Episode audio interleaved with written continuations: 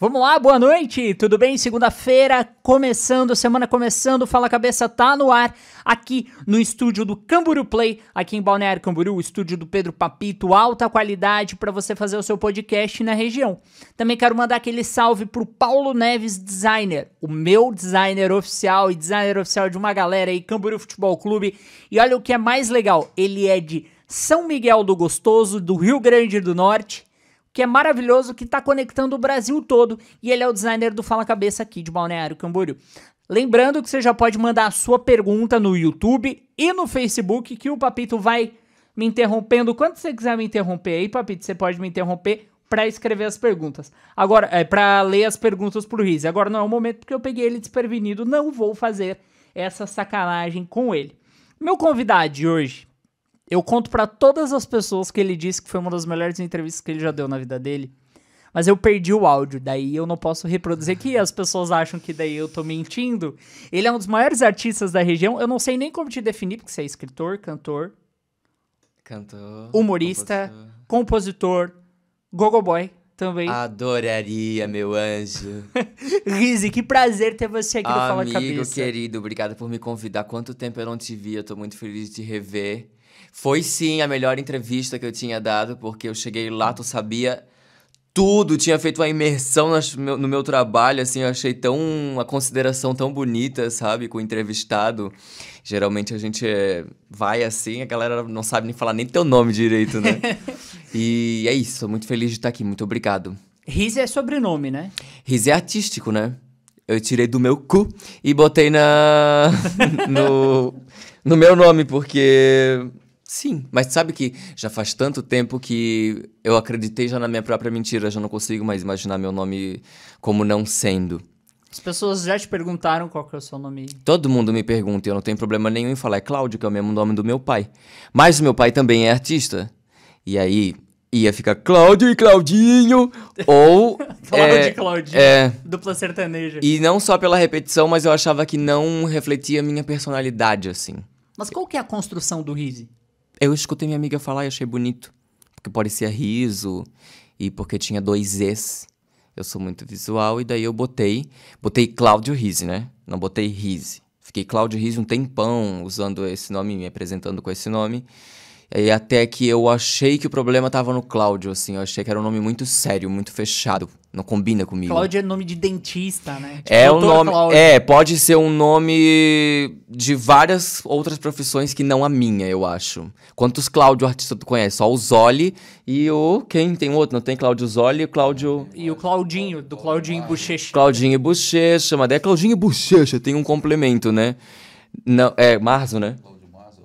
É, muito pouco Cláudio, gente. E também já é um Cláudio mais old generation, né? Eu precisava de um nome que, que, que me refletisse. Aí fui na numerologia e. Fui mesmo na numerologia? Fui. Meu amor, tem um pé na macumba que Deus o livre. Eu vou na, na mesma cartomante já faz muitos anos. E aí eu fiz a consulta desse nome e tal. E é isso. Já nem não consigo me lembrar assim esse nome, sabe? E eu já poderia ter posto também no documento, mas aí trocar de passaporte, tudo de novo, puta trampa. Muito né? gasto, né? Muito e gasto. dor de cabeça, e né? dor de cabeça. Aí deixa Cláudio mesmo. Não, o não... pobre já tem pouco carimbo no passaporte, tu ainda vai trocar? Aí tem que andar com dois? Ah, meu cu. Daí fica. Onde que você já gastou esse passaporte aí? O, ah. arti o artista, ele gosta muito da Europa, né? Adoro. Mas também eu não posso falar assim, ai, ai, Europa, porque eu conheço só Londres, né? Mas eu já fui a Londres e Nova York, Chile e Argentina. Como que eu falei cidade, cidade, país, país. Parece que não é. Que, que burra, né? Mas é pouquinho perto do que eu quero conhecer. Não te dá uma raiva do Brasil quando você vai pra Europa? Você vai para Londres lá e aí tem artista de rua, tem uns rolê muito bonito. O Diogo Rosa veio semana passada aqui, que é um outro artista que eu admiro demais, demais, demais. E ele fala que se sustentava tocando violão na rua. Uhum. E aí ele ia pro, pro, pra tocar no bar em Paris, ele tocava música brasileira, ele fala que a galera ficava quieto pra uhum. ouvir ele tocar bossa nova, Sim. ouvir ele tocar Tom Jobim, Vinícius de Moraes. Uhum. Não te dá um negócio, porque eu penso, eu quero trazer assim uma sequência de artistas que eu admiro demais. Eu admiro você muito, tanto absurdo assim. Diogo Rosa também, que é meu brother, que eu admiro muito. Já veio o Valentim, já veio o Michael Kister, uma galera aqui da região que faz trabalho animal. Uhum. E a, a região meio que caga pra vocês, não? Eu não sei. Cara, é, eu posso te responder de duas maneiras: de um panorama individual ou coletivo. Se eu falar do individual, é, eu, venho, eu falo de um lugar muito privilegiado por conta da DET. Então, eu não posso dizer que a região caga pra mim, porque eu tenho muito público. Mas no coletivo, sim. Eu acho que é pouco prestigiado. Eu acho que é, o público valoriza muito pouco. Em Itajaí, por exemplo, fa- falando da minha cidade, de onde eu tenho né, vivência, eu acho que tem um fomento muito legal. A Fundação Cultural e a Prefeitura fomenta a arte, tem muito edital, os artistas se movimentam e tal. Acho que o público é, poderia valorizar mais, mas aí eu acho que isso é um problema estrutural que começa lá na educação. Você acha que é da educação? Porque assim, ah, por exemplo, você vai fazer um show do Luan Santana. Itajaí pararia pra assistir um show do Luan Santana no Teatro Municipal. Mas aí vem um músico de Itajaí que toca sertanejo próprio e, e é muito bom. Não vai meia dúzia de gato pingado. Você acha que é uma cultura da galera só ver o que a Globo recomenda pra eles? Também. O que é midiático, claro. O que é midiático, o tipo de apelo, né? Lu Santana é sertanejo, é o ritmo que tem mais apelo no Brasil. É... Ai, são tantas questões, tantas camadas esse assunto, mas eu acho que é uma mistura dessas coisas, assim. Na educação, a gente é muito pouco educado para as artes, eu acho. Muito pouco. É muito precário. Na arte aqui, pelo, sei lá, não sei como é nos outros estados, mas acho que meio que em geral no Brasil a arte é. Faça um desenho. É, Vamos pintar, vamos fazer uma releitura de Van Gogh. E é geralmente isso, pintar. E você sempre se identificou com arte? Uhum. Porque a arte, pra mim, quando eu era pequeno, eu comecei a passar em educação artística quando eu descobri arte abstrata. Uhum. Arte abstrata salvou minha vida. Porque eu fa... rabiscava qualquer coisa e falava arte abstrata. A professora acreditava e dizia que é 10. E você acabou de lançar o documentário do Cassete, que é seu último EP. A gente já vai falar dele, que ele é maravilhoso, ele é lindo. E você retrata muito, né, a importância do seu pai, da sua mãe na sua formação artística. Como é que você se descobriu artista? Cara, é aí que tá. É tipo assim. é, Eu, eu espero que não soe romantizado, porque é, é mais fatídico do que romantizado, mas eu não, não descobri, foi uma coisa muito de sempre, assim, porque como o meu pai é músico, sempre foi, e a extensão da minha família também, embora meu pai não seja músico gospel, o resto da minha família sim, mas todo mundo cantava, e abre voz, e compõe, e toca muitos instrumentos, então música era uma parada que tava presente. E aí depois veio a escola e com essa parada de se apresentar, sabe? Ah, apresentação de dia de não sei o quê. Qualquer show de talento que tinha eu queria me enfiar. Então eu amava fazer. Desde criança, acho que não houve um momento assim de. Cara, eu acho que eu sou artista. Quando eu saí da escola, eu não. Eu já sabia, sabe? Não tive que escolher assim, puta, vestibular, o que, que eu vou fazer? Eu já saí trabalhando, porque eu não tinha dúvida, assim, sobre outra coisa que eu queria fazer, sabe? E o que, que veio primeiro? Porque você tem livro de poesia, você tem daily vlog de você mesmo, Uhum. você tem a Det Peixeira, que é o seu personagem, tem N personagens e tem a música. Uhum. O que, que veio, A música. veio primeiro? A música. A música por causa do meu pai. Porque a gente tocava em casa e cantar sempre foi a primeira coisa. Depois a dança, depois o teatro, depois a poesia. Caramba. E porque é muito doido, porque você olha os, os outros artistas da, da cidade, da região, eles sempre trabalham com um nicho. É um nicho, ou o cara é escritor, ou o cara é músico. É muito difícil você ver alguém fazer. Eu me lembro que faz o que você faz só o Moacir Franco. Ai, querido, Que eu amado. Amo de sim. paixão o Moacir Franco, Ele tá no nosso clipe, tu já viu o clipe da banda? Ele participa do nosso do primeiro clipe da minha banda. que é a Tazo. Ah, eu tô por dentro Uhum. E assim, rolê. eu me caguei todo, assim, dele tá lá, sabe? Porque quando eu era criança, o meu sonho era entrar pra Talentos Brilhantes, que era a agência dele. E eu via na televisão, sei lá, sete, seis anos, e eu falava, ai, eu queria participar, porque eu já queria fazer isso, eu queria estar na TV, eu queria, queria esse mundo pra mim. E aí foi um momento muito full circle, assim, de tipo, ah, ele tá aqui. Tipo, não, não pude fazer parte da agência quando eu era criança e hoje ele tá participando do nosso clipe. Foi um.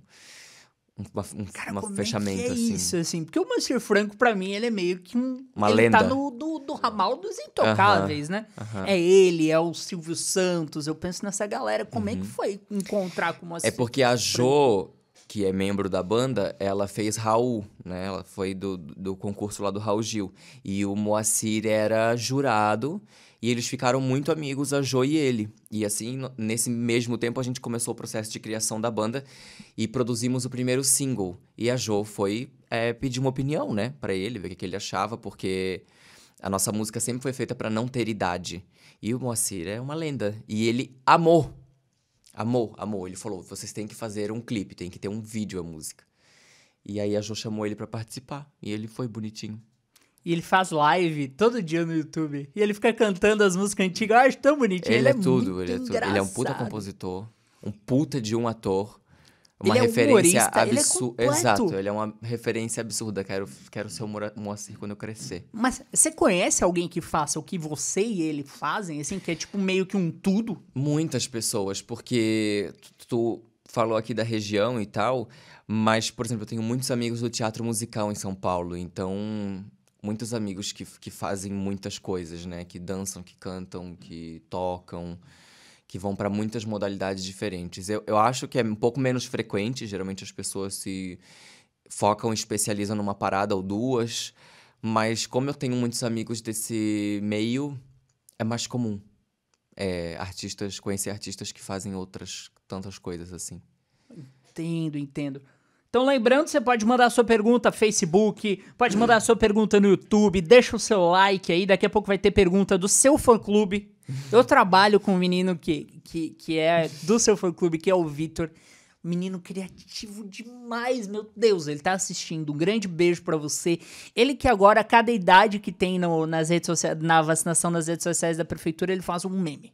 Ah, é ele por trás do babado lá? Da prefeitura de Balneário Camboriú? Você tá sabendo? Ele é a criação, Passado, cara. Ele é a vi mente. o negócio do Backstreet Boys esses dias. Re- Rebelde. Agora é o do Que Rebelde. até a prefeitura de Itajaí copiou, mas tudo bem. Tinha que ser, né? Hoje ele a é gente tudo. ficou viajando lá, mas brisando. Vai ter TV Globinho. Aí a minha mulher já pediu pra fazer da Winx e brigou comigo. Tem que ter as Winx e tal. É muito criativo, cara. Uhum. Ele E arrasa. como é que é teu relacionamento com esse fã-clube que é muito zoado? É, um fã-clube muito diferente de É todos por- os outros, É, né? mas é porque quem tá por trás dele hoje já é, são fãs do meu trabalho que eu já considero amigos, assim, sabe? Eu tenho uma relação muito próxima com várias pessoas que me acompanham há muito tempo, porque eu eu sou assim, sei lá, não, não acho, não, não vejo por que não estreitar essa relação e acontece de maneira muito orgânica. O Vitor, ele me, começou a me acompanhar no começo da DET, assim, uma criança, ele era muito novinho, sei lá quantos anos ele tinha, 16. Ele tem uma tatuagem de uma música sua. Ele tem uma tatuagem de uma música minha. E ele- eu lembro que ele levou um- uma imagem que ele fez, assim, bem bonita da Det, com uma foto nossa. Ele e, me mostrou essa foto. E esse fã-clube é. um barato, assim. Você se leva a sério?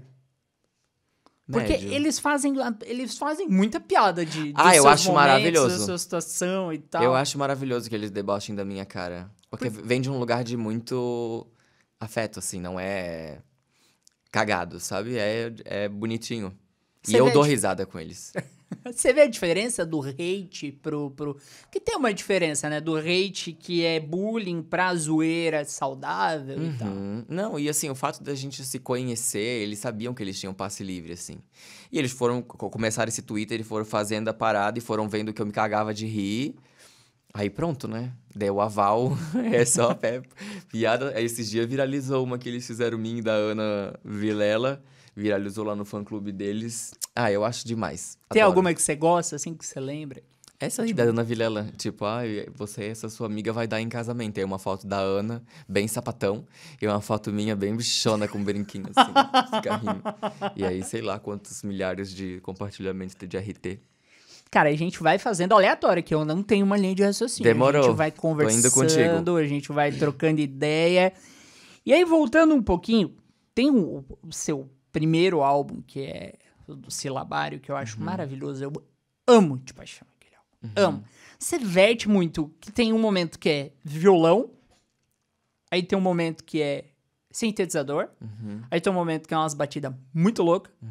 Você não tem uma construção de um estilo de música, né? Se a, se a galera, se a pessoa pudesse falar assim, você é um artista de que estilo musical? Você saberia se definir? É muito difícil, né? É muito difícil porque é uma parada que fica sempre entre no entremeio de alguma coisa, assim. É MPB, mas talvez um, é mais moderno, mas é, é pop, mas também não serve pra chamar de pop necessariamente bem radiofônico. Eu acho que fica nesse entremeio, assim. MPB e pop. É, sei lá, uma nova MPB. Nova MPB, muito bom. E tem uma das músicas que está na minha playlist que eu sou apaixonado, que é Silabar. Você já contou lá na Transamérica, lá no, no programa que eu fazia, um pouco da história dessa música. Mas qual que é a vibe, assim, da tua construção? Qual que foi a referência, o processo? Né, que Gramado é Sil, pra mim, é uma das frases mais, in- mais bem sacadas da, da, da, da música que eu já ouvi. Uhum. Como é que é o processo de criação dessa música? É. Ai, cara, eu tava fumando na minha. Na... no segundo andar da minha casa, numa parte que tinha uma bagunça. E tinha um livro de escola com a contracapa virada pra cima, com o hino nacional, né? É... Ouviram do Ipiranga as margens plácidas. E eu sempre achei esse conjunto de palavras muito bonito, margens plácidas. E também sempre gostei de pensar na pessoa, na gente, como em sendo um rio, uma coisa volúvel, que não, não é estática nunca.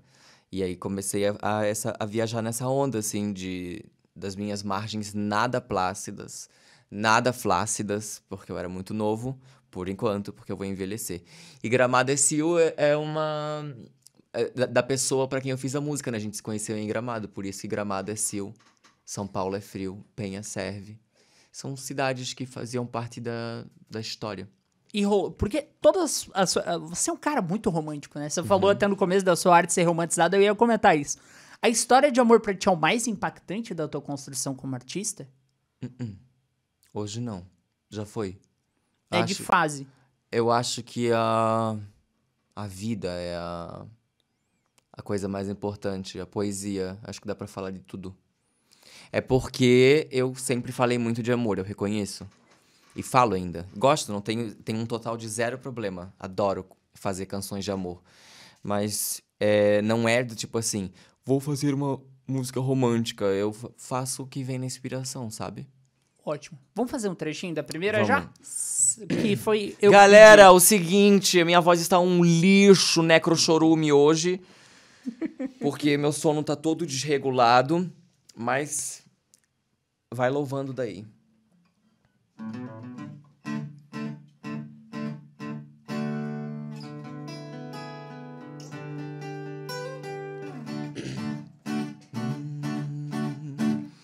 Baby, estou de passagem. Vem passear nas minhas margens. Nada plácidas, nada flácidas por enquanto. Vem completar minha carne. Braille, os meus poros são frases. Toda navegar, toda rubricar, cá no canto. E o meu corpo e o teu converterão todo pranto. E o meu gosto e o teu conversarão esperando. Toda língua será lida em libras, em cifras, palavras desnudas. Sou tua lousa no céu, teu inário, tu és meu glossário moger. Vem ser meu par na existência, alma forjada de gêmea, Jack, Rose e tal, Caetano e Gal, Frida e cores. Vamos sumir da cidade, encher de pulmões velhos ares. Mas São Paulo é frio e Gramado é sil, Penha serve. é. E o meu corpo e o teu provocarão dilúvio. E o teu gelo ateu se desfará sem triunfo. Majestade é o amor que eu guardo do lado vazio da cama. Tua tática tão sistemática estampa o medo em ceder. Baby, estou de passagem. Vem ser meu par na existência. Jack Rose e tal. Nada flácidos. Penha serve. Oh. Isso que a voz tá ruim. Se a voz tá boa. Ainda bem que a gente conversou um pouquinho antes de dar uma aquecida. Ris, ó, o Risonhos, pode preparar a piada, porque eu não errei a letra da minha música. Eu sou campeão, eles me debocham, porque eu, eu nunca acerto a minha Você erra a letra das eu suas nunca próprias sei músicas? minhas letras, eles sabem mais que eu. E eu não errei. E silabar é uma letra que não repete, é complexa, né? E eu não errei, viste? Ah, mas Humberto Gessinger também. Ele, ele canta as músicas dele nos rolês muito aleatórios. Ele troca a letra todo o tempo. É exato. É liberdade artística, né? Ah, Esquecimento. eu já desencanei, assim. Falar nisso, vamos ouvir a pergunta deles. Vamos. Ai, Deus. Peraí, que deu ruim meu Quero celular. ver aqui o que eles vão falar. Por... Não, é sério, eu não pergunto. Peraí.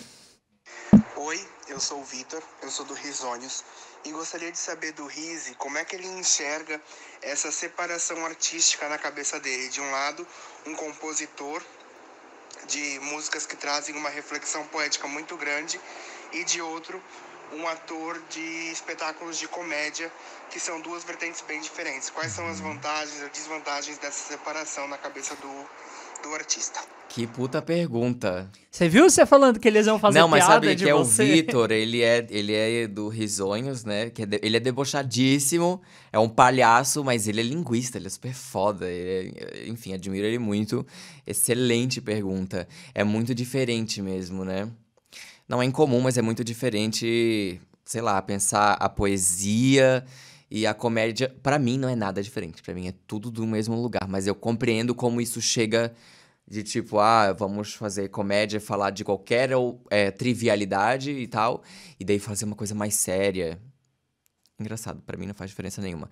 Mas, por exemplo, eu sempre falo, né, que eu comecei e, e na música e provavelmente é, me iniciei nas artes por causa do meu pai. Mas o meu pai é músico, mas ele também é muito palhaço. E a minha mãe também.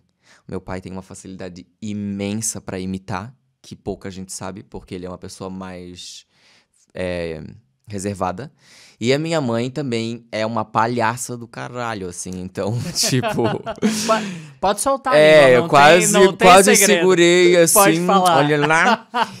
Então, pra mim, é, foi natural também, sacou? Tipo, a música tava dentro de casa e também dentro de casa meus pais fazendo vozes, e imitando todos os tios e todas as pessoas e, e sotaques. Então, foi uma parada que desde sempre Pra mim foi orgânica, foi muito natural. Mas é muito interessante ele perguntar quais as desvantagens disso.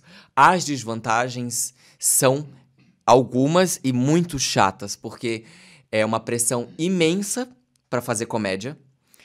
Eu não sou comediante, eu sou um ator que faz comédia, pra mim é diferente. E não nenhum é melhor que o outro, mas é que, tipo, o comediante, pô, tu, tu espera dele é, que ele te faça rir o tempo inteiro. Ou pelo menos que o conteúdo dele seja majoritariamente comédia.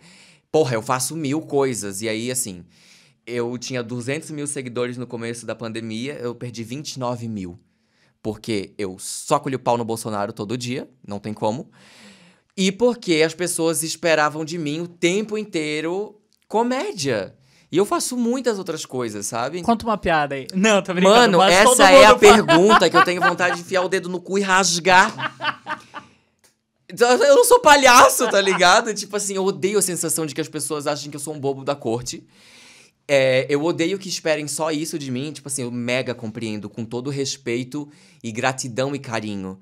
Eu quero fazer comédia pra sempre, eu amo fazer comédia. Eu vou fazer até. Eu quero ser um Moacir Franco, eu quero ficar velho fazendo o Jeca Tatu. Faz- que no caso é a minha Dete Peixeira, né? Que é o meu hit. Mas eu, eu, eu gosto quando é, o público entende, assim, que eu sou multiartista, eu quero fazer outras coisas, sabe? Tipo, porra, agora eu tô falando sério.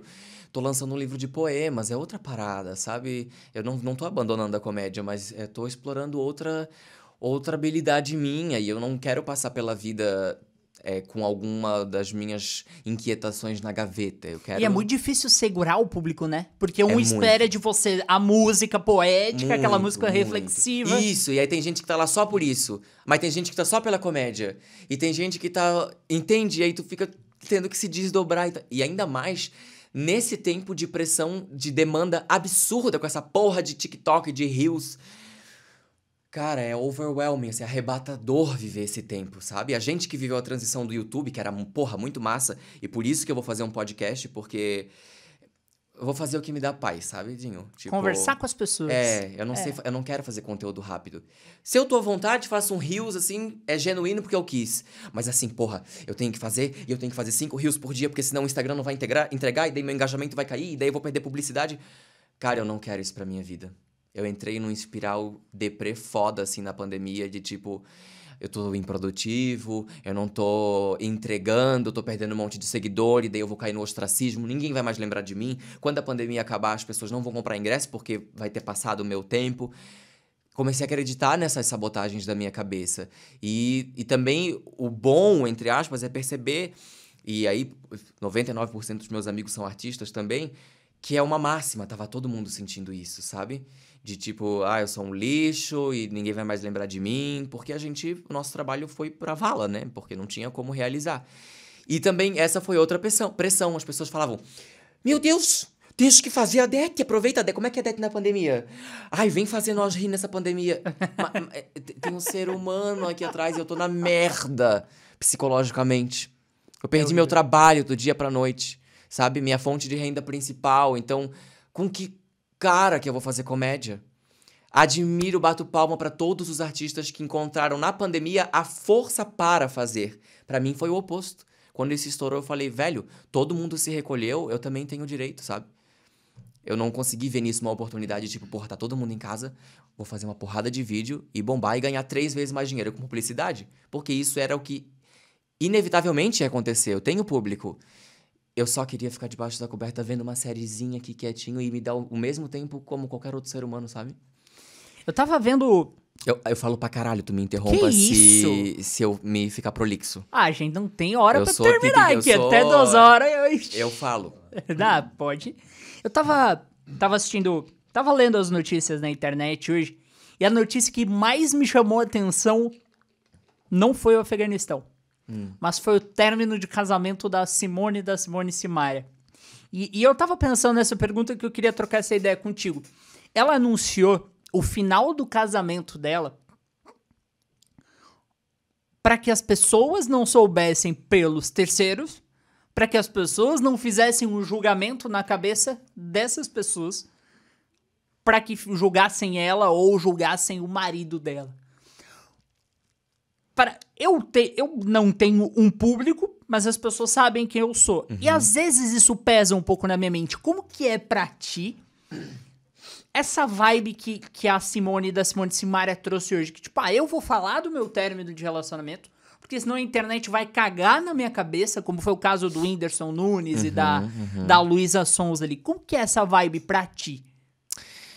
Eu acho que, claro, porra, a, a, a, a Simária ou a Simone? Não sei. Não, a Simone. A Maraíra, como diz a Ana Maria Braga.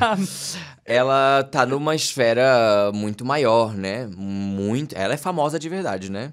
Eu não sou famoso, ela é famosa, então eu acredito que deva realmente ser muito pior.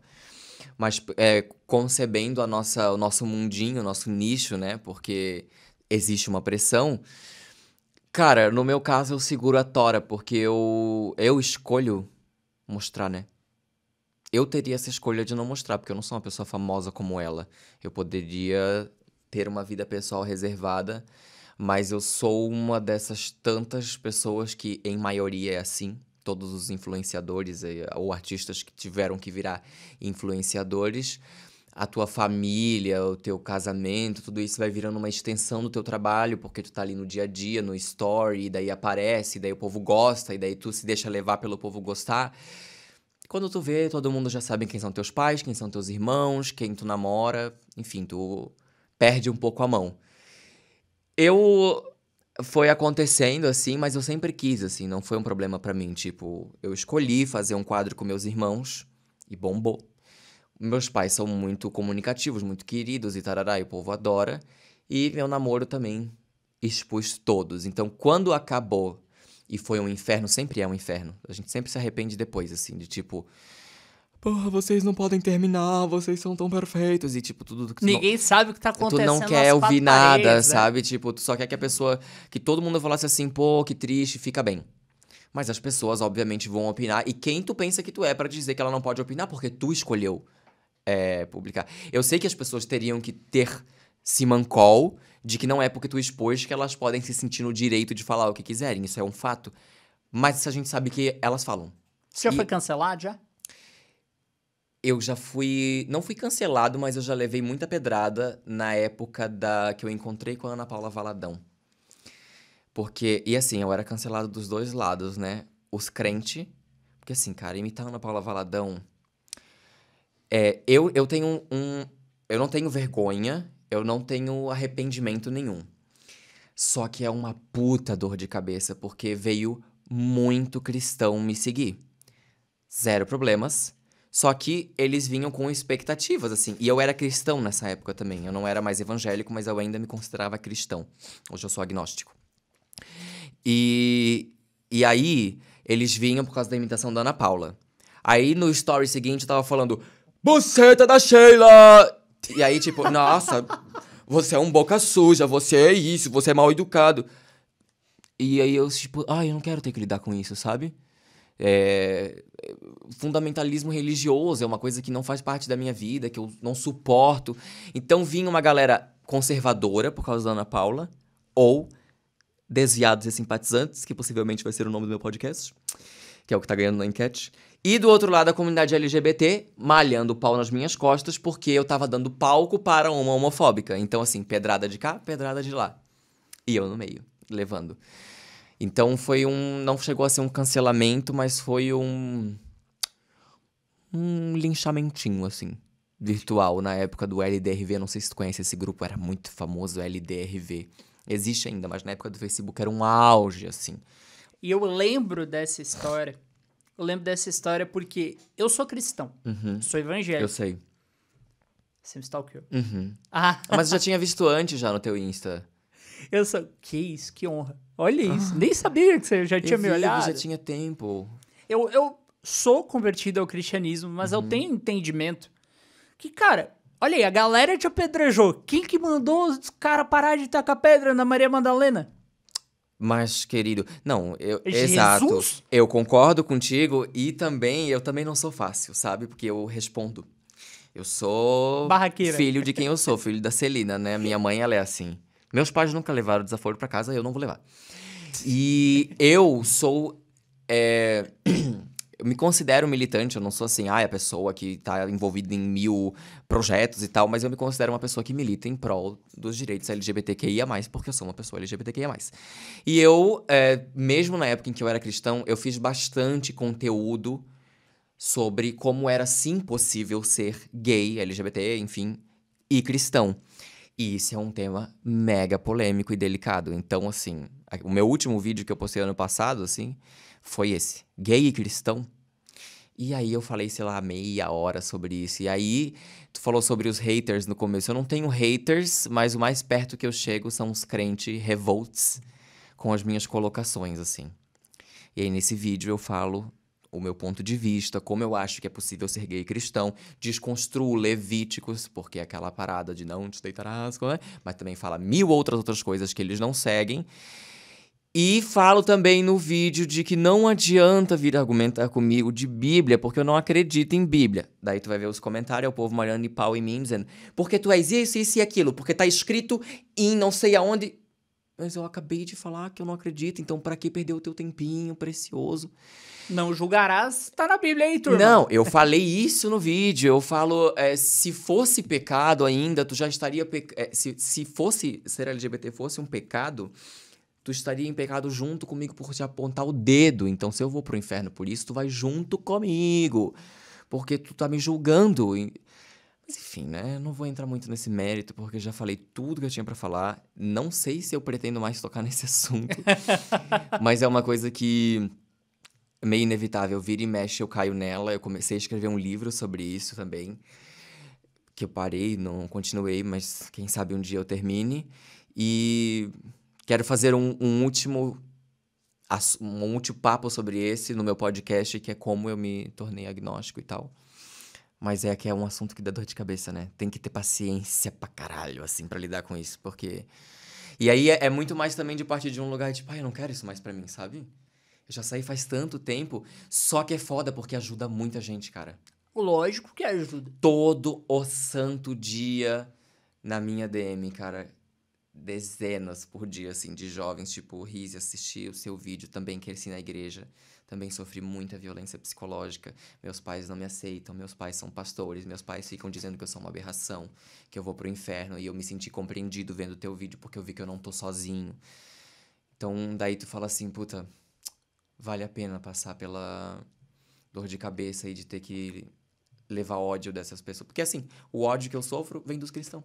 Porque eu, quando liderava a célula, hoje eu só lidero o Ministério Infantil da, uhum. da minha igreja. Quando eu liderava a célula, eu tinha uma célula dentro de uma casa de um casal de lésbicas. Uhum. De um casal de lésbicas. E eu sempre tive um entendimento bíblico e cristão de que o que eu acho. Sabe? Eu primeiro devo amar essas pessoas e amar as pessoas acima de todas as coisas, ama o Senhor teu Deus acima de todas as coisas e o próximo como a ti mesmo. É o principal mandamento que está na Bíblia, e eu acredito na Bíblia Sagrada, principalmente no Novo Testamento. E se a pessoa quiser conversar, se a pessoa quiser se abrir, se a pessoa quiser ajuda, é dela. Eu não tenho que puxar, eu só tenho que falar: ó, Jesus te ama, assim como eu te amo e você pode contar comigo. E eu acho que, e, e eu toquei nesse assunto contigo, porque eu acho que nós não temos mais pessoas dentro da igreja evangélica conhece, ou dentro de uma igreja conhecendo a Jesus, porque tem essa galera que taca pedra. E não tem que tacar pedra. Não tem que tacar pedra. Por isso que eu quis citar esse assunto contigo. Uhum. E acho a Tona Paula Valadão muito boa. É muito engraçado. Ah, eu adorava fazer, era divertido, mas assim. É engraçado, eu queria fazer uma ressalva, porque eu falei que a comunidade LGBT me apedrejava por dar palco para ela. Hoje eu penso que eu poderia ter continuado num lugar de sátira, porque eu poderia fazer um texto que satirizasse, mas eu. Até me perdi. Nossa... Eu entendo a, a posição da comunidade, porque é muito problemático. É muito problemático. Eu não sei se eu quero dar palco pra uma pessoa dessa. É muito decepcionante, previsível, porque a gente espera isso dela, porque ela é uma pessoa crente super conservadora tradicional decepcionante porque eu cresci ouvindo e eu amava, eu fui muito fã. E, mas assim, é, a cada momento em que ela fizer uma declaração ou falar alguma coisa que diga respeito a mim e aos meus, eu vou me posicionar como sempre fiz. Ano passado, quando viralizou aquele vídeo dela falando, associando pessoas LGBT mais a AIDS, eu fiquei revoltado, achei um nojo aquilo. Até onde eu sei, ela foi processada pelo menos a Erika Hilton moveu um processo na justiça, no Ministério da Justiça, contra ela. Achei maravilhoso. Porque isso não pode ficar impune. Tu não pode subir no altar e falar qualquer merda que tu achar. Você separa a arte da pessoa? Porque, por exemplo, você admirava Ana Paula Veladão. Você entende que, tipo, a música dela... Você continua escutando a música dela ou afeta o, o seu pensamento no consumo da arte? Isso é um assunto muito bom, ao qual também quero fazer um episódio sobre isso, porque não formei minha opinião ainda sobre, mas as velhas eu escuto ainda. E quem quiser cancelar, meu cu. e é, sabe o que é mais engraçado? Que eu sou agnóstico. Eu sou extremamente crítico ao que diz a maioria das letras que eu amo ouvir. É que música transcende a letra. Música é melodia, né? E mesmo assim eu amo, porque tá num lugar de memória afetiva entendeu? Ouvir diante do trono antigo é me reconectar com a minha infância, com a minha família. Então não é porque eu acredito naquilo, é porque é como se ouvir é, LS Jack, Spice Girls, assim, é uma coisa que marcou minha vida. E ah, eu posso não comprar mais coisas, eu posso não acompanhar, eu não sei, não, não sei dos álbuns novos e tal, mas eu não tenho como apagar um sentimento de mim. Eu amo essas músicas velhas e vou amar para sempre, cara. Aí é porque os gays também são foda, né, cara? O raça do caralho, velho. Porra. Ele, malha o pau se tu é. Gosta de alguma coisa, gosta pelo teu passado. Mas ouvir a Zilia Banks, Kanye West, por exemplo, eles estão lá ouvindo até hoje. E a Zilia Banks já foi mega transfóbica, mega homofóbica. Só que a bicha é talentosa pra caralho. Não tem melhor rapper do que ela. Canta muito. As músicas são incríveis. Aí todo mundo posta aquele meme de ouvindo em segredo, assim, sabe? Da menina com a balaclava e o foninho de ouvido. Todo mundo ouve escondido, E velho. Jesus King é um descasso, né? Do Kanye West. Esse o primeiro CD gospel dele é Eu, muito ah, bom. eu tô ligado. Eu não consumo, eu não gosto, mas a Zilia Banks, eu nunca deixei de ouvir. Acho escroto. Quando ela fizer merda, eu estarei lá me posicionando, criticando. Agora, eu não sei como enfiar a mão dentro da minha cabeça e virar uma chave que, que reprograme meu cérebro. Obviamente, eu fico com ranço. Ai, não vou ouvir mais, escrota do caralho. Aí dá três meses, só que aí quando toca, bicho, Ai, a boca vai sozinha, sabe? Hey, I can be the answer. Igual diante do trono. As antigas. Então, não formei minha opinião. Acho sim que essas pessoas precisam aprender. E a gente tem que dar um duro, tem que deixar de consumir. Mas sei lá, velho, o Diego Rivera, marido da Frida Kahlo, era um merda. Mas é um dos melhores muralistas da arte moderna. O que, que eu vou fazer? Vou começar a achar feio? Vou fingir que eu acho feio? Não acho feio, porra. Acho lindo. Vou fazer o quê? é uma situação muito complexa, né? É muito complexo, porque não tem como deixar de gostar. Você vê, por exemplo, artistas, você é contra o Bolsonaro, você vê artistas que se posicionam a favor do Bolsonaro, como é o caso do Dedé Santana, por exemplo. Meu Deus. Mas Dedé Santana é muito talentoso. Ele era um escada muito bom. É, é, mas é. Ai, sei lá. Não, pode falar o que você quiser. Não, não, não. que- Eu tô dizendo só porque eu tô pensando no que tu falou e. Ai, sei lá. Eu, eu, eu, pra- eu concordo que tá no mesmo tema, tá no mesmo cesto, mas é que pra mim, Bolsonaro. Inadmissível. Um artista apoiar o Bolsonaro, pra mim, é inadmissível. Apoiar um cara que odeia a cultura. Pra mim, é uma pessoa. torna um artista indigno de pisar no palco. Fica aí. Tem, tem participa... Foi muito polêmico, mas você pode falar o que você Mas quiser. é verdade.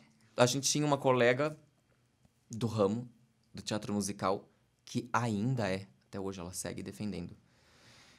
E eu me abstive e bloqueei. Ela nem era minha amiga próxima, ela era amiga dos meus amigos, mas eu fiquei muito revoltado. Porque ela era assim de tipo ir com camisa, sabe? Na período da eleição ela ia fazer peça com camisa, com os meus, no onde os meus amigos trabalhavam. E eu me abstive, cheguei a escrever um comentário pra ela e, me, e apaguei, es- escolhi bloquear porque eu vejo que não é uma pessoa aberta, não, não vai adiantar de nada. Mas pra mim é uma pessoa que não merece o palco que pisa. Você já trocou ideia com alguém, tipo um eleitor do Bolsonaro, assim, que seja neutro? Quer, quer dizer, neutro, não, Neutro mas que como? saiba conversar, assim, tipo, trocar ideia. Pô, vamos, vamos sentar, vamos discutir aqui. Porque eu acho que hoje o negócio tá meio extremo, sabe? Você não acha que tá meio extremo, assim? O A tá odiando o B muito, e o B tá odiando muito o A muito. E falta, tipo, a galera falar, ei, vem aqui, vamos sentar, vamos conversar, vamos resolver nossas diferenças, vamos, vamos nos amar. Eu tentei, eu acho que no período da eleição, com algumas pessoas da minha família, respirar fundo, né? Eu sou estouradinho, assim, então eu tive que respirar fundo e, e trocar uma ideia, assim, via pela internet, mas eles já vêm com a boca de pomba já. É, é isso aí mesmo, é o mito. Família. Aí já fala, ah, então vai tomar no teu cu também, pobre votando em Bolsonaro, pobre de direita, nunca vi isso, pobre de direita, burro do caralho. Aí tá aí, ó, a inflação. Não dá conta de pagar um bujão de gás, a gasolina cara, e ainda tá lá fazendo arminha. Fia no rabo a arminha, tá ligado? Tipo, olha aí o resultado do que deu, a merda que tu fez. E tá no teu cu, essa conta é tua. Ah, eu não tenho muita paciência com bolsonarista, não. Não tem. Não tenho paciência com bolsonarista, velho. Tem- E artista bolsonarista, pra mim, tem que ir pra outra profissão. Deixa eu pensar quantos que tem. É, tá diminuindo. A Antônia bastante. Fontinelli, que sempre foi uma atriz medíocre, A Antônia Fontinelli é ruim que dói, tanto que... Bem é- sem graça. Ai, gente, ela é escrotíssima. É bem sem graça, é bem. E Sertanejo, geralmente, é. O né? Casarré, eu acho, é uma dó, porque ele é um excelente ator. E a dos cantores do sertanejo, né? Geralmente, porque o sertanejo ele não se manifesta politicamente. Ah, mas, ele aí não é se uma, é uma galera que é. nem chega no meu nicho, porque não é o tipo de música que eu consumo. Então, assim. E também eu acho previsível. Eu já espero isso dessa galera. Que é os agroboy. Exato. Papito, tem pergunta? A pergunta não tem. Meu áudio tá duplicado? Não, é porque eu tô falando e tô me ouvindo ao mesmo tempo. Mas pergunta não tem. Ah, tem bastante participação, algumas aqui. Mas antes eu quero pedir perdão, ah, a gente fazer uma ressalva aqui, que a live ah, deu um probleminha no YouTube. Pela primeira vez o YouTube derrubou, não sei porquê. A gente voltou com um link novo no YouTube, mas depois a gente vai subir gravado. Tá. No Facebook deu algum- algumas quedas ali, ah, mas tá fluindo normal. É problema de internet mesmo. Primeira vez que deu, nunca deu. Perdão pra galera que tá assistindo. Ah, então vamos ler alguns comentários aí. Gente, o Papito lendo comentário no Facebook sobre eu falando do Bolsonaro. no Facebook, o que que deve ter? Ah, esse viado aí falando Que é as coisa. tia, né? o rolê das tia. Tem um pessoal elogiando o trabalho do Rizzi, na verdade. Não. Tem, tem um. Eu encontrei um comentário ruim, o resto é bom. É, Fábio Domingos falou: Top, meu brother, abraços. A Rogal falou: Amo esse É artista. amor da minha vida. Ah, amo silabário, amo. Ah, Um beijo, Sua voz é Rogal. linda de qualquer jeito. São vários comentários da Rogal. É, ela é tudo, ela é presidente do fã-clube de Blumenau. Luiz Fernando Nando, ótimo artista, o Rizin. Rizin. É. Ah, ah, Márcio Ribeiro, sou de Itajaí, sempre assisto seus vídeos, atualmente moro em Portugal. Sucesso. Obrigado, querido. Então, um ah, beijo. O podcast chegando em Portugal. Que isso, pega nós. Chique. Ficando internacional demais. Na Argentina também. Hola, soy de Rosário, Argentina. Não sei se falei certo. Uhum. Entendo pouco, pero los veo. Essa forma de cumprimento é um pou- pouco duplicada, um pouco esquisita. Ela entende pouco, mas porém vê a gente igualmente. Felicitações. Felicitações. Vamos cantar mais É, uma pra, dar Li- uma Liana Ragnes. pra dar uma aliviada. Vamos cantar, vamos cantar instantes pra dar um. Mas eu amei o papo, que isso.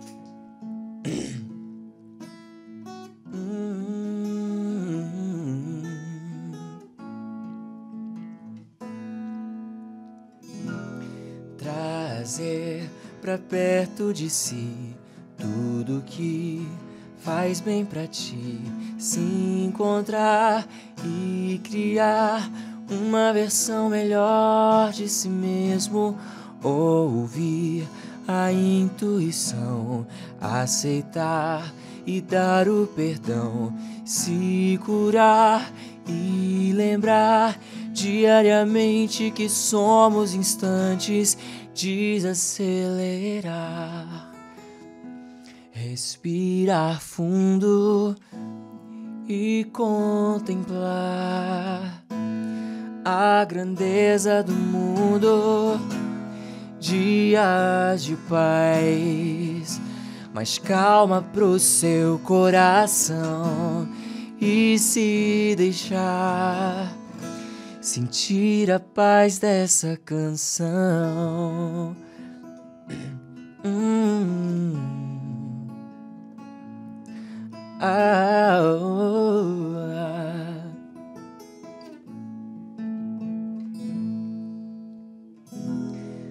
Trazer pra perto de si tudo que faz bem pra ti. Se encontrar e criar uma versão melhor de si mesmo. Ouvir a intuição, aceitar e dar o perdão. Se curar e lembrar diariamente que somos instantes, desacelerar respirar fundo e contemplar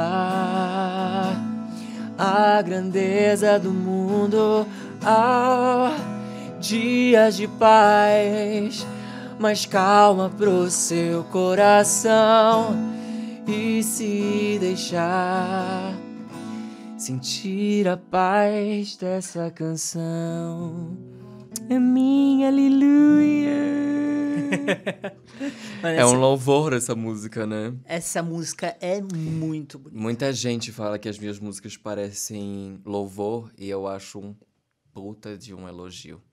Porque eu acho que a igreja, o que a igreja tem de melhor é a música. Musicalidade, né? É, e por que não levar essa essa plástica, esse, esse envolvimento para música secular também? Espiritualidade não é religião, espiritualidade é espírito, é sentimento, música é es- espiritualidade. Então eu gosto muito de, de ouvir isso das pessoas e de é, assumidamente fazer isso, sabe? Música secular, mas que tem essa ambiência espiritual. Por que não? É porque as pessoas não entendem que quando você fala louvor, quando você fala até do, do próprio rolê de adoração, você tá falando muito mais de princípios. Você tá falando do amor ao teu próximo, de fazer o bem, de. de todas essas coisas que são princípios bons. E o próprio, Je- próprio Jesus falava: faça o bem, ame o teu próximo. E essa é a questão da música, da, da música cristã, que é tão bonita e que muita coisa tá na secular também, que vem muito bonito. Né? E essa música, ela mexe, cara, muito comigo. Porque eu te olho, eu materializo tudo que eu sempre tive vontade de fazer como artista e tive medo. Eu fiz palco, stand-up comedy, Uhum. sim. muito, muito tempo stand-up comedy. Eu tinha um programa antes que tava. Eu quebrei em alta. Uhum. Eu quebrei quando eu tava crescendo, eu tive medo, falei, não sou capaz, não sei mais quem eu sou e. Ah, Uhum. Quebrei. Já comecei a escrever, olha, acho que uns três livros, assim. Uhum. E eu joguei fora e, todo, e, e a galera falava que era legal e que eu devia publicar. Como que você lida com isso? Sabe, como você. é, Agora é tão. Eu estou num divã, você é meu terapeuta.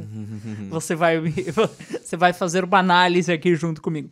Como que você lida com isso e, e você se olha e você se mantém firme no propósito de continuar fazendo arte? Porque o medo eu sei que tu tem. E todas essas é, esses desesperos que eu tive, você já deve ter tido também. Como que você falou assim, vou me manter firme? Um conselho para mim, Riz. Porque eu não sei existir sem fazer isso. É, eu acho que é o que orga- organiza a minha humanidade, assim. Não sei. Nunca soube. Acho que isso também tá em mim há tanto tempo que eu nunca vivi de outra maneira. Eu não sei viver de outro jeito. E eu faço para me justificar, para me compreender. Eu crio tudo primeiro para mim. Nunca é pensando primeiro em dar certo, em ter número, em ter sucesso. Eu crio porque naturalmente eu crio, não crio com propósito, sabe? Faz sentido? Tipo assim, não, não crio, tipo, essa música o povo vai gostar. Eu crio. Ponto. Quando eu escolho colocar no mundo, aí sim é um produto. É uau, uau, qual é o pro- vamos fazer um projeto, vamos não sei o quê. Mas escrever, compor, cantar, criar personagem, piada, é quem eu sou. Agora, como eu me mantenho firme pra não desistir, é e por isso, porque eu sou feliz fazendo. Então, às vezes é desesperador, às vezes dá vontade de bater a cabeça na parede, de tipo. Eu nunca tive vontade de desi- desistir. Efetivamente. Eu não, isso não quer dizer, em momento algum, é, não categoriza uma. não me acho superior por isso. Pelo contrário, eu tô- tenho certeza que provavelmente em algum momento da minha vida eu, eu possa vir a ter vontade de desistir. O fato de não ter tido é que eu acho que nada me esmorece porque eu faço pra mim. Tu entende? Entendo, faz muito sentido. Eu amo fazer isso, cara. Eu amo fazer isso. Eu vou fazer isso até morrer. Porque eu amo fazer. Do mesmo jeito que eu amava com seis anos, assim. E que subi no palco a primeira vez no show de talentos. E aqu- aquele sentimento, primeiro, inaugural, de tipo, caralho. Até hoje ele tá dentro de mim, sabe? Ele se renova todo dia. Mesmo quando eu tô sozinho na minha casa compondo uma música, tô pensando assim, tipo, porra, que melodia linda. Nossa, essa letra aqui é incrível. Eu tô fazendo pra mim, é um carinho na minha alma e dá sentido pra minha vida. Porque qual o sentido da vida? Escolhe. Eu acredito nisso, né? Eu sei que na crença cristã há outros e tal. E eu talvez é, isso se encaixaria pra essa, pra essa, nesse rolê mais como propósito. Pra mim é sentido. Qual é o sentido da vida? O que tu quiser. Esse é o meu. Então é o que dá sentido pra minha vida. E se dá sentido pra minha vida e me faz feliz, eu vou fazer até o fim, independente de que seja só pra mim. É óbvio, não sou hipócrita. Todo mundo é ambicioso. Tu acha que eu quero ficar fazendo música só pra mim na garagem da minha casa? Serei feliz se assim for, mas eu quero que as pessoas continuem ouvindo e sou feliz pessoas, porque tem gente ouvindo. Mas é. Independe disso. E como é que você mede a febre assim? Ah, é, tô fazendo aqui a música que eu gosto, fazer pra mim. Aí na hora que eu preciso entregar, é, a hora que precisa entregar pro público o teu produto, tu já pensa em nas modificações pra ela ficar radiofônica ou você já constrói a música? Só faço o que eu quero. Ah, tu só Se eu pensasse mais, amigo, eu acho que eu teria é, mais, é, sei lá, mais sucesso, mais seguidores, mais. Teria investido meu dinheiro em fazer coisas assim. Eu tenho música que é mega radiofônica e, e, e pop, no sentido de talvez criticamente pobre. Mas não porque eu fiz pra funcionar. Eu fiz porque eu gostava dela e ela é assim. Então, eu acho que, por exemplo, quando eu tava no YouTube, eu fiz muita coisa para funcionar. Essas porra desses desafios. Eu me divertia com meus irmãos, mas não era assim, ai, como eu amo. Ai, isso aqui me representa. fazia pra dar risada. Ai, nossa, como eu conheço uma pessoa nova, eu falo assim, olha o que, eu fiz, eu mostro o YouTube. Não. Música, é, o dinheiro é todo do bolso, tudo na raça, nunca tive patrocínio, eu só faço o que eu quero. Eu quero ter orgulho da minha obra. Eu não quero envelhecer, olhar pra trás e pensar, fiz isso aqui pra funcionar e não me representava. Eu só faço o que eu quero. No teatro também. E qual que é o legado que você quer? Daqui a 30 anos, quando as pessoas forem ver Rizzi na fase jovem, assim, o que, que você quer que as pessoas vejam? que eu soube viver. Eu vivo bem pra caralho. Não tô falando de. de materialidade e nem de. Ai, como eu sou foda e maduro. Eu vivo até o último. Eu sou muito intenso. Sabe? Não deixo a vida para depois. Faço tudo que eu tenho vontade. Por isso que eu sou novo e tenho histórias que o diabo duvida, porque eu me enfio em cada coisa, porque eu penso, caralho, eu posso morrer amanhã. Sabe? E aí eu tento. E é um clichêzão da, da porra, assim. To, é, a gente sabe, é um clichê. Ai, aproveite a vida como se fosse o último dia. Mas, cara, é verdade. Teve algum negócio muito bizarro que você fez pela arte, assim? Tipo, um negócio assim. Depois você parou pra pensar e falou: Meu Deus, o que que eu fiz? Não. Quer dizer, é que eu sou zero conservador, né? Pra algumas pessoas, sei lá, eu já fiquei pelado no teatro oficina pra 700 pessoas participando, né? Eu não tava fazendo a peça. E isso pra algumas pessoas pode ser, nossa, como você teve coragem. Na época do Beto Carreiro que eu fazia Madame Margot, eu já fui pra balada muitas vezes montado pra fazer laboratório. Pra mim isso é tudo eu não tenho nenhum problema com isso, mas eu acho assim. Eu não acho bizarro. Eu não acho bizarro. Tu acha bizarro? Eu não acho bizarro ficar pelado. Mas de convidado eu achei um pouco. Eu fiquei É. um pouco. Ah, é, eles vêm e puxam a pessoa da plateia. Eles falaram: "Ei, puxaram. alguém quer ficar pelado? Não, ele. É o teatro oficina, a gente já sabe que é assim, né? E daí eles chamaram várias pessoas, e eu e o meu amigo. Mas meu amigo e eu somos atores. O que também necessariamente não quer dizer muita coisa, porque há atores que são tímidos, e, né? E aí os atores começaram a tirar nossa roupa, e daí as outras pessoas se recusaram. E eu não. Que doideira, cara. Inclusive, eu queria muito que ele me chamasse, porque o Teatro Oficina já é conhecido por isso, né? Inclusive, meu sonho é fazer uma peça um dia com a Oficina. E aí, quando me chamaram, meu Oficina é Deus... o do macaquinho?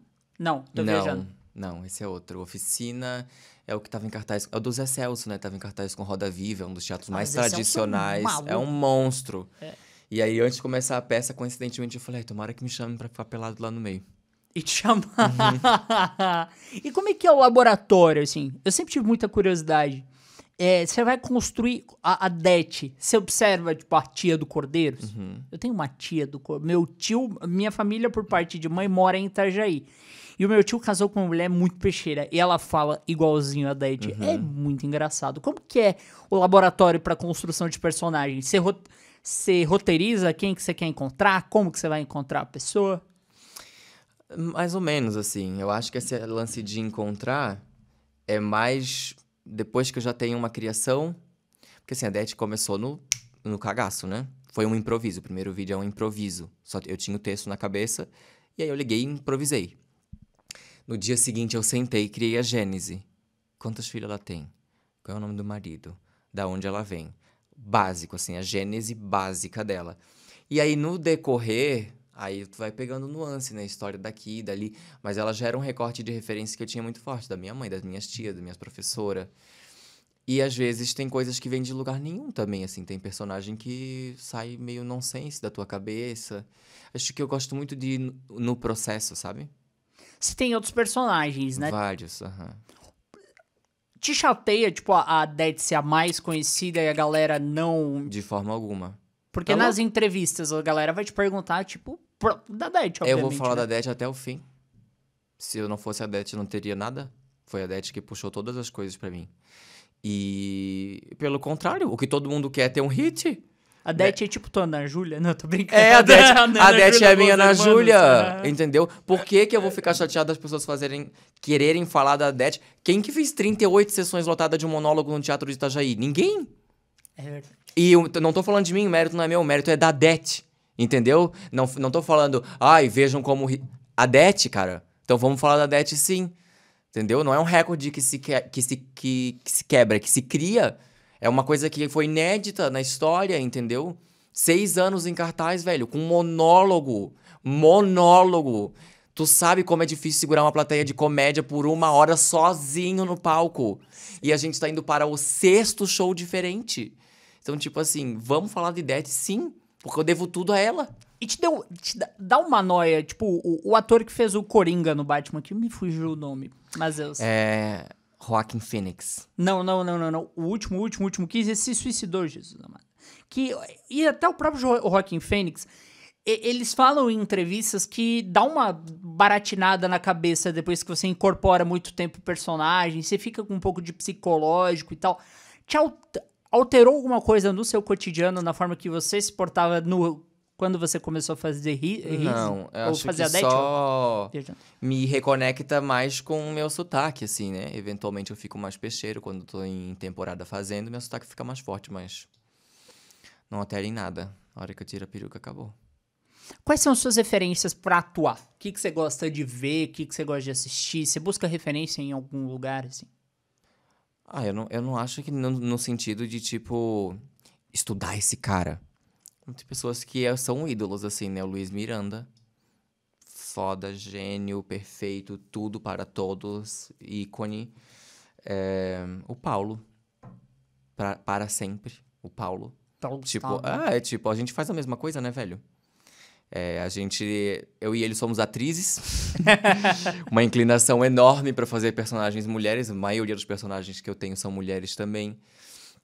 Bem parecido. A Det é a- a- nunca foi proposital, porque foi um improviso, mas é uma Hermínia Catarina, né? A mesma coisa. Assim, coincidentemente, mães com filhos né, na adolescência problemáticos, de- digo, de incomodar, as irmãs, então é, é muito parecido.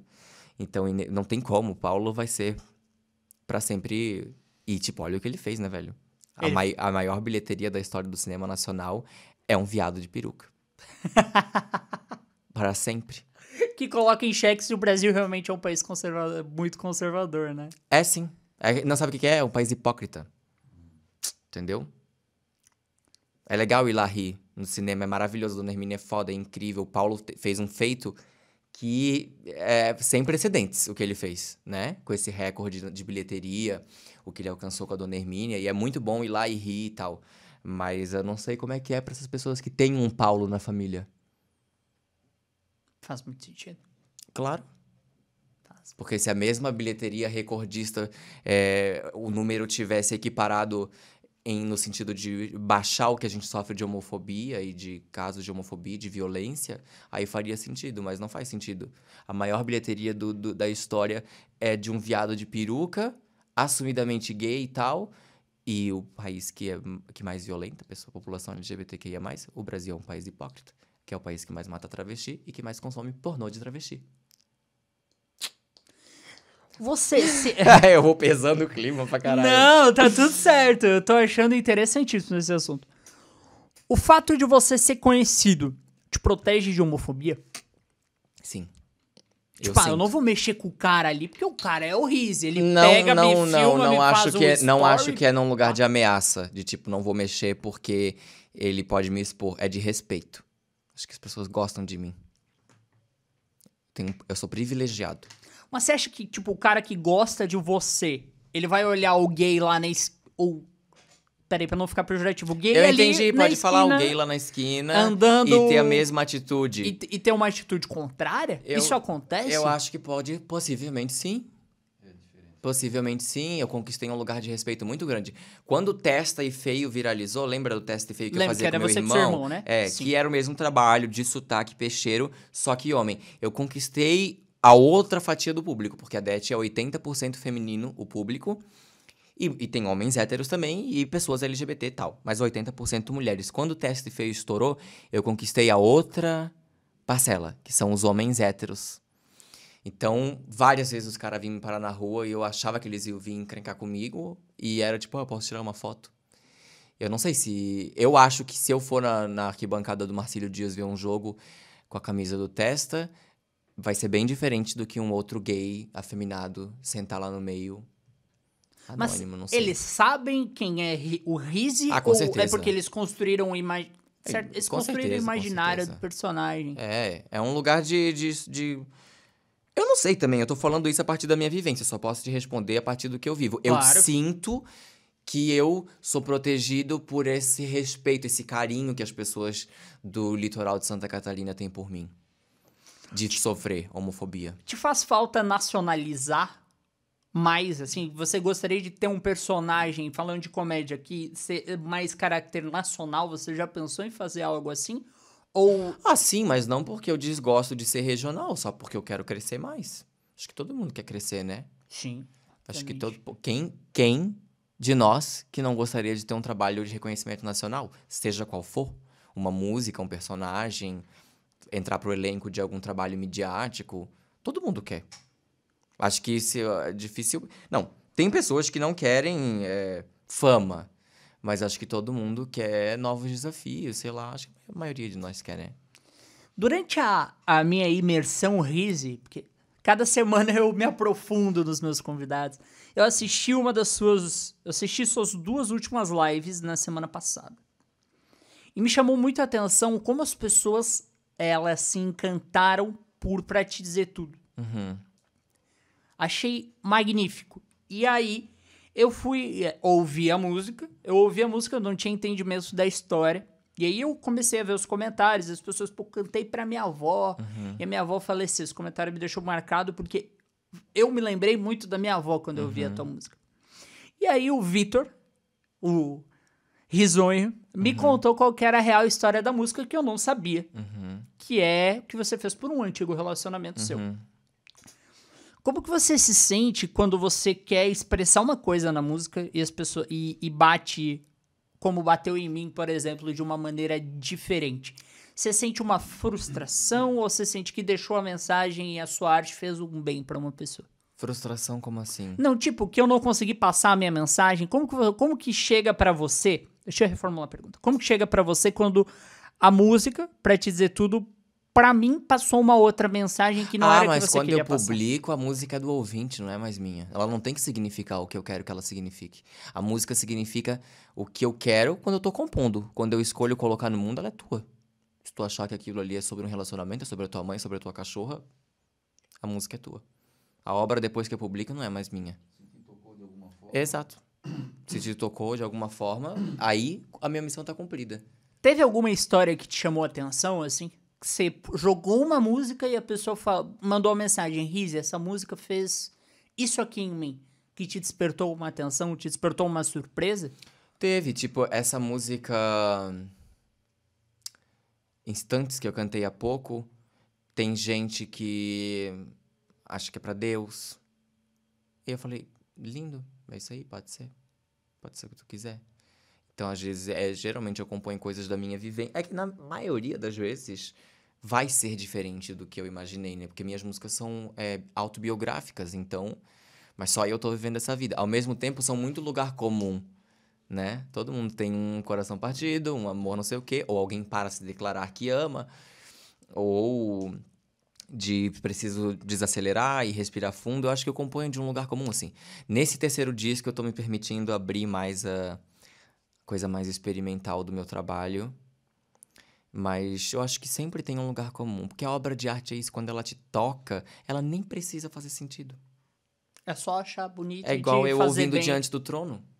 Eu não tenho que achar que eu acredito naquilo ali e que não há nada de bom dentro de mim se tu olhares. Eu não acredito nisso, mas é tão lindo que eu só ouço e me toca.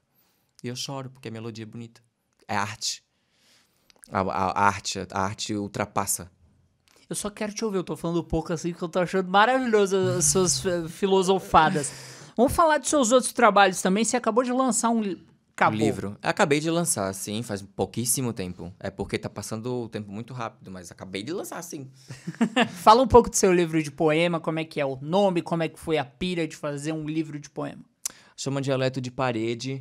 é, Eu também escrevo desde criança já a poesia, né? Incentivado pela escola, mas começou em casa porque minha avó falava poemas pra mim e tal. Trova. Sempre gostei, sempre fui muito sensível à poesia, sempre gostei de ler e já escrevia, mas era uma coisa que desaguava muito na composição, sabe? Mais do que parar e, e só escrever, porque eu era assim, eu escrevia um monte, parava, ficava dois anos só compondo, aí escrevia um pouquinho. E eu sempre soube que eu faria um livro, mas eu me achava muito novo, assim, sei lá. Eu tinha estabelecido um preconceito literário como se pra ser poeta tu tivesse que ser velho, sabe? Porque os melhores são muito tiozões, né? É, ou ficaram famosos, ou publicaram o primeiro livro, já tendo escrito muitos anos, mas foram publicar só com 60, sei lá. O que é uma mentira, uma bobagem. E aí veio a pandemia, com aquilo que eu te falei, fiquei super. Como todo mundo, acho que quem não ficou mal na pandemia, ou é uma pessoa descolada da realidade, ou um riquinho privilegiado do cacete, porque não passou certo, todo mundo ficou mal. E aí, quando não tinha mais como fazer teatro, eu não tava afim de porra nenhuma de internet, eu só tive como olhar pra dentro, trancado dentro de casa. E daí eu senti, falei, agora. E veio o edital, meu primeiro livro, da Fundação Cultural de Itajaí. Ele é exclusivo para pessoas que nunca publicaram. Eu falei, putz, é isso. Aí reuni, chamei minha amiga que é especialista em fazer livros, né? Ela se profissionalizou nisso, Gabi Brezola. E escrevemos o projeto e passou em primeiro. Aí eu falei, agora vai. E aí reunimos os que eu achava os melhores poemas, escrevi muito no processo também. Chamei o Nestor Júnior, que é um dos artistas mais incríveis de Santa Catarina, para fazer a capa e foi isso. Aí publiquei. Assim como você faz a música reflexiva e, e a Dead, você pensa em escrever alguma coisa voltada pro, pra comédia? Uh-uh. Que eu te vejo a cara do Jô Soares. ah, Mudando o ah, de tamanho, sabe? escrever, tu tá dizendo de... Tipo, porque o Jô Soares, ele é um cara extremamente reflexivo. Ele é genial. Eu Uhum. amo o Jô Soares. Eu tenho verdadeira paixão pelo Jô Soares. E ele fala muito sério, ele criticou muito sério, mas pouca gente sabe que ele tem uns romances que é muito Uhum. bons. O Homem que Matou Getúlio Vargas é um dos meus livros favoritos da vida. Você se vê escrevendo romance, algo Uhum. Ah, sim. Antes do livro de poesia, eu comecei a escrever um romance. Eu ia publicar o romance primeiro, que é um romance bem filosófico e tal. Mas eu queria que fosse de poesia primeiro, porque a poesia é um lugar comum pra mim, mais natural, sabe? Eu me sinto em casa. O romance eu tô me aventurando, assim, não me sinto seguro ainda. E nem terminei, tá na metade.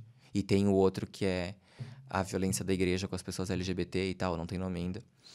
Que é polêmico, com certeza vou ser processado, queimado em praça pública. e aí, Vai ser cancelado. Vou, o Feliciano vai querer encher a porra do meu saco, eu vou mandar ele se fuder. Mas é basicamente isso. É porque eu, não, eu tento fugir, mas a poesia. Tudo é poesia? hum, tudo. Tudo. Você falou que. Porque na, na cabeça Até ele. mandar o Feliciano se fuder, tudo é poesia. é real, tudo é poesia, tá em tudo.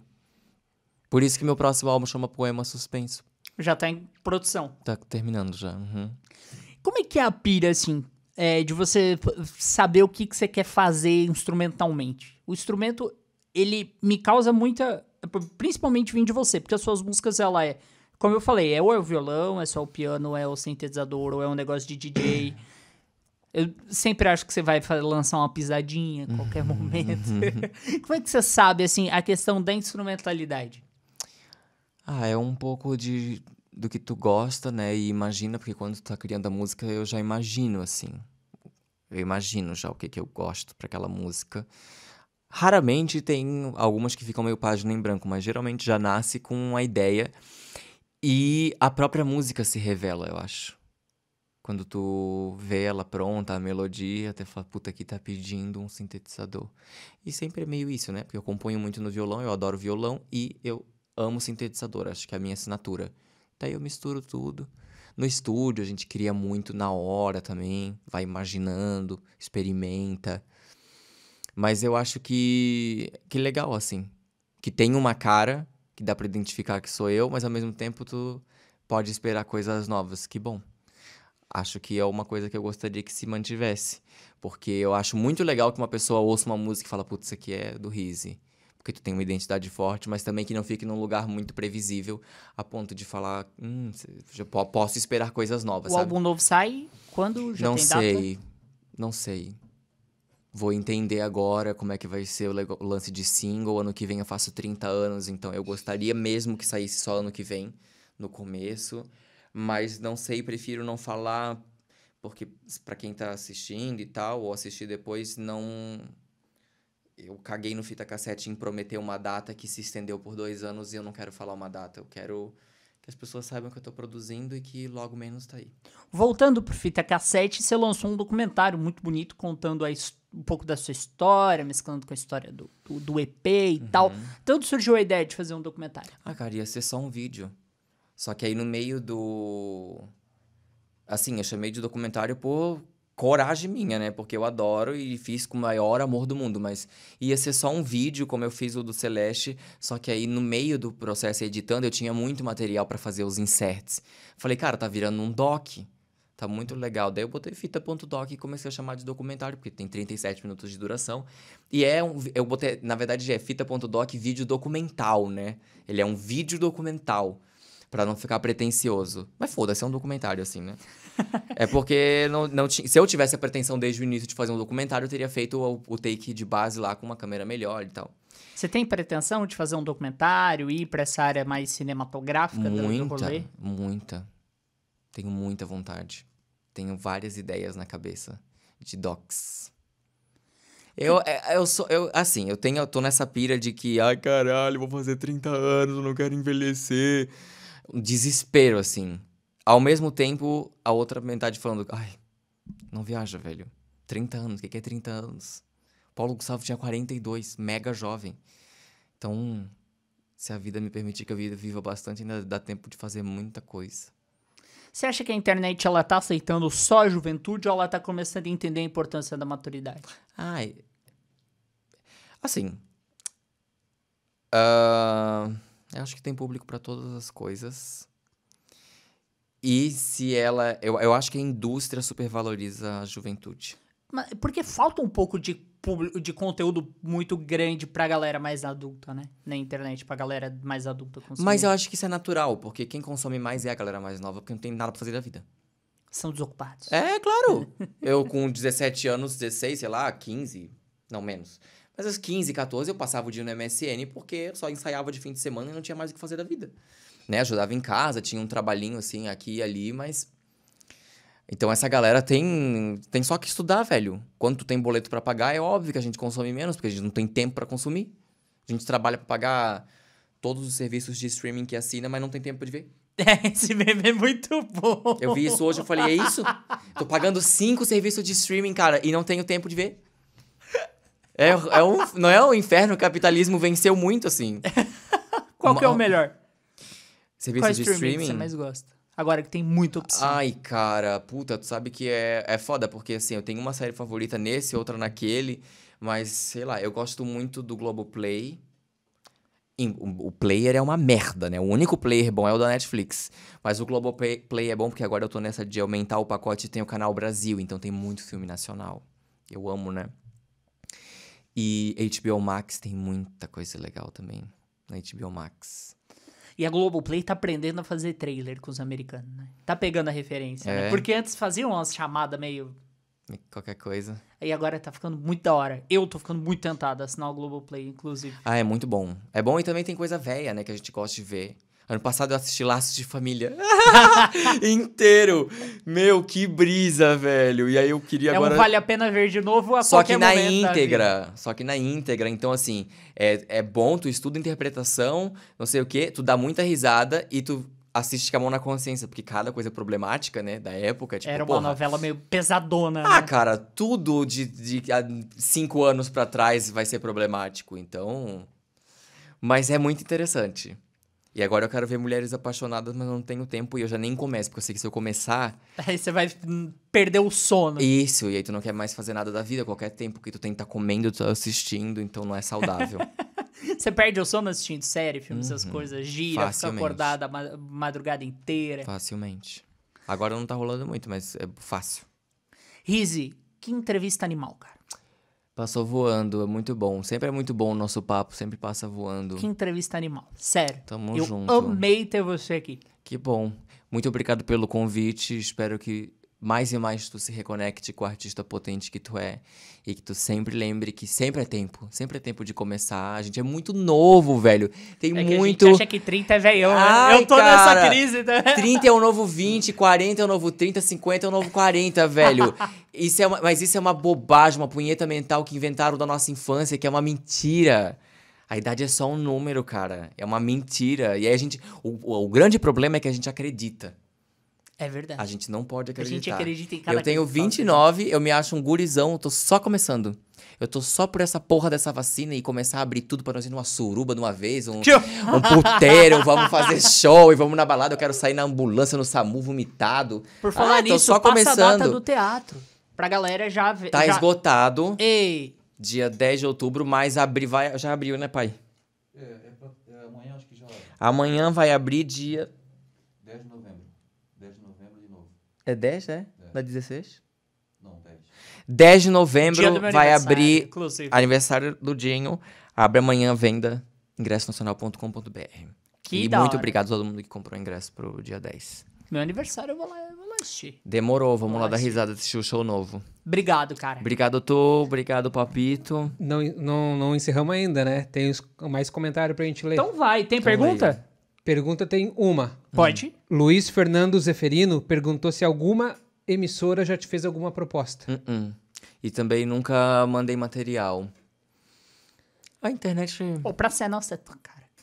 É a cara- Eu sempre achei que se subia. Praça é Nossa. Que as pessoas ficam nessa brisa da, da Globo, mas eu acho a Det muito pra ser nossa. É, o meu ex-namorado fazia pra ser nossa, né, e tal. Mas eu não.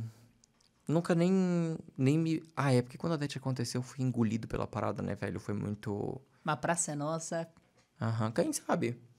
Acho que eu faria. Manda mais comentário aí, Papito. Gustavo Jasper diz que fico extremamente arrepiado com o talento desse artista foda.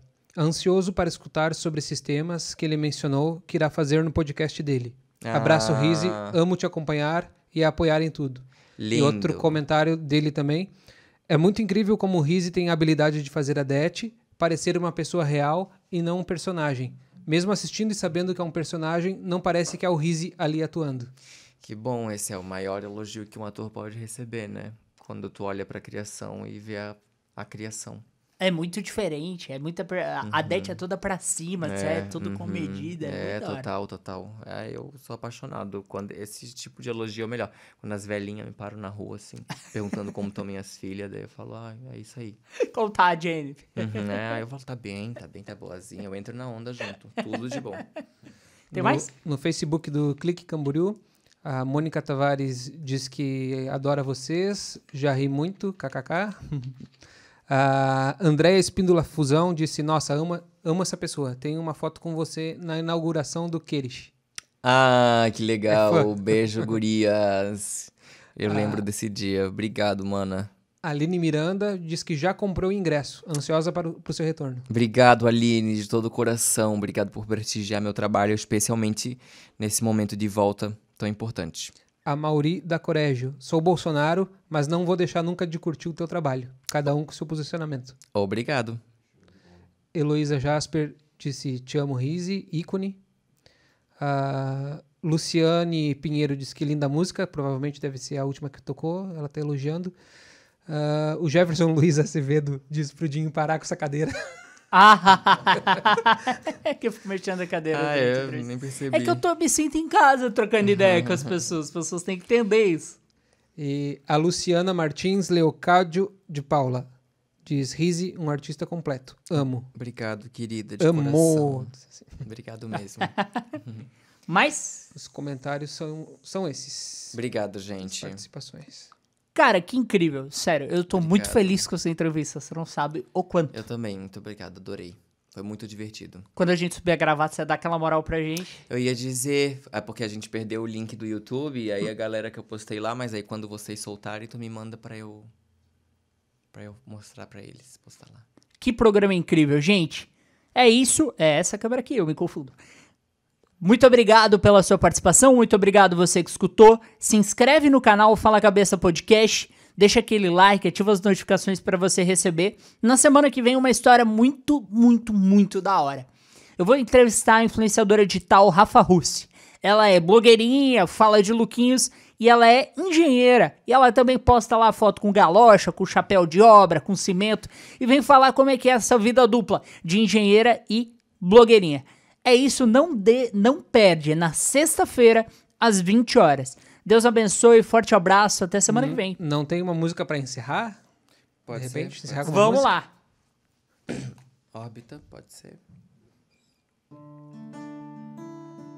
cantar essa. Foi o último single que a gente lançou. Moro nessa imensidão, faço casa na memória, tempo de visitação. O futuro foi agora. Sou poeira estelar, um sonho que eu inventei. Meu tempo não é mais lunar, desde o dia em que eu voei. Quem tá sonhando? Onde é aqui? Quem tá sonhando? Moro nessa dimensão, perispírito me solto, danço pela projeção. Vou ali e logo volto. Quem dirá que foi um sonho? Se eu ouvir você falar, é segredo e eu não conto, só quando eu acordar. Quem tá sonhando? Onde é aqui? Quem tá sonhando?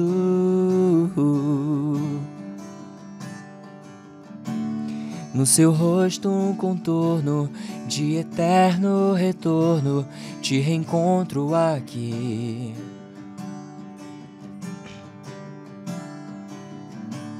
Orbitando esse tempo, eu também sou o vento feito pra existir.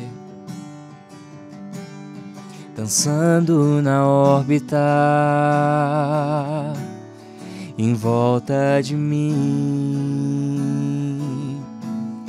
Dançando na órbita. Hum, dançando na órbita em volta de mim, dançando na órbita.